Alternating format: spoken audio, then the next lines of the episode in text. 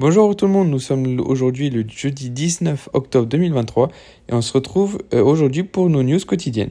Donc premièrement, le contexte géopolitique continue d'avoir des incidences sur les marchés.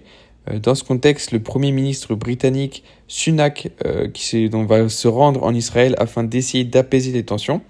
Et le VIX n'a tout de même pas franchi le cap des 20 points, ce qui logiquement serait un point clair sur le fait que l'inquiétude remonte sur les marchés et que les investisseurs commence à euh, craindre les euh, répercussions du contexte géopolitique sur les marchés boursiers. Et donc euh, le, marché action a pris également un coup hier, alors que le, conflit et la prise de parole de, Powell ce soir à, 18h commencent à faire peur également aux investisseurs. pas énormément de news aujourd'hui, que ce soit dans, dans la macroéconomie, que ce soit aux US, en Europe ou en Chine.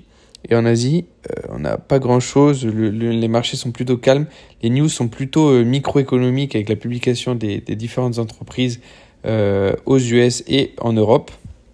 On a notamment Netflix qui annonce le nombre de, une hausse dans le nombre d'abonnés donc au troisième trimestre, alors que l'entreprise américaine a augmenté les prix de ses abonnements dans différentes places géographiques, notamment en France. Tesla qui, elle, déçoit avec des pertes liées à la guerre des prix avec les autres constructeurs de véhicules électriques. Au niveau de la, de la publication des résultats dans sa globalité, elles sont plutôt bonnes. Les entreprises arrivent à maintenir une politique de prix assez élevée.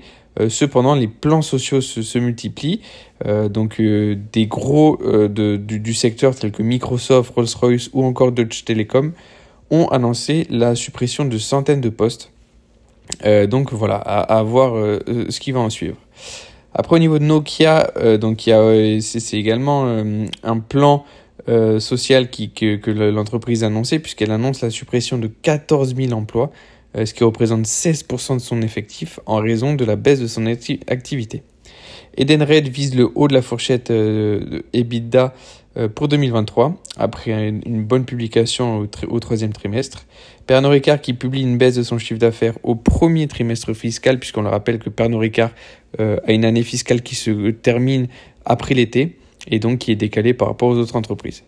Renault qui confirme ses objectifs 2023 malgré le ralentissement de la croissance sur le T3. Sartorius qui enregistre une forte contraction euh, de son résultat net sur 9 mois.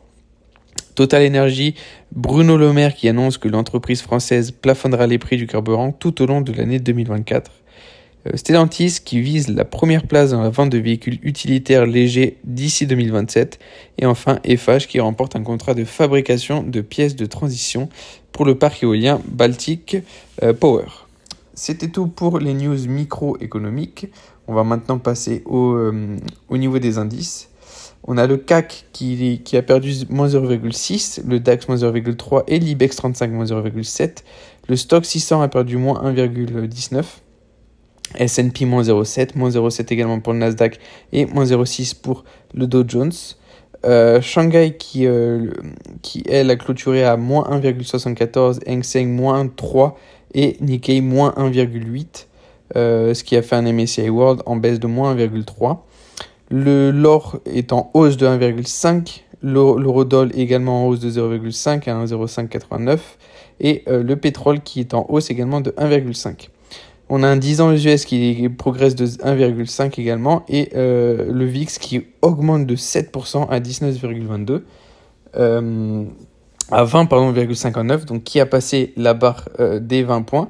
Et donc, ce qu'on peut en tirer, comme conclusion ici, c'est tout simplement que les indices boursiers euh, au niveau des actions sont complètement en baisse et que du coup, la, comment, on va dire que l'aversion au risque euh, est de mise sur le marché puisque les valeurs refuges telles que l'or, la force du dollar et le Brent, ça c'est un peu plus lié au conflit, euh, sont en hausse. Et on a également une volatilité qui qui est en très forte hausse qui passe notamment le, cap des 20, euh, ce qui traduit donc euh, une crainte et une aversion au risque des investisseurs. On a également le 10 ans aux US qui était également en hausse, ça c'est à cause du, discours euh, de Powell, et donc un discours plutôt négatif au niveau et qui, a entraîné à la, chute des indices actions.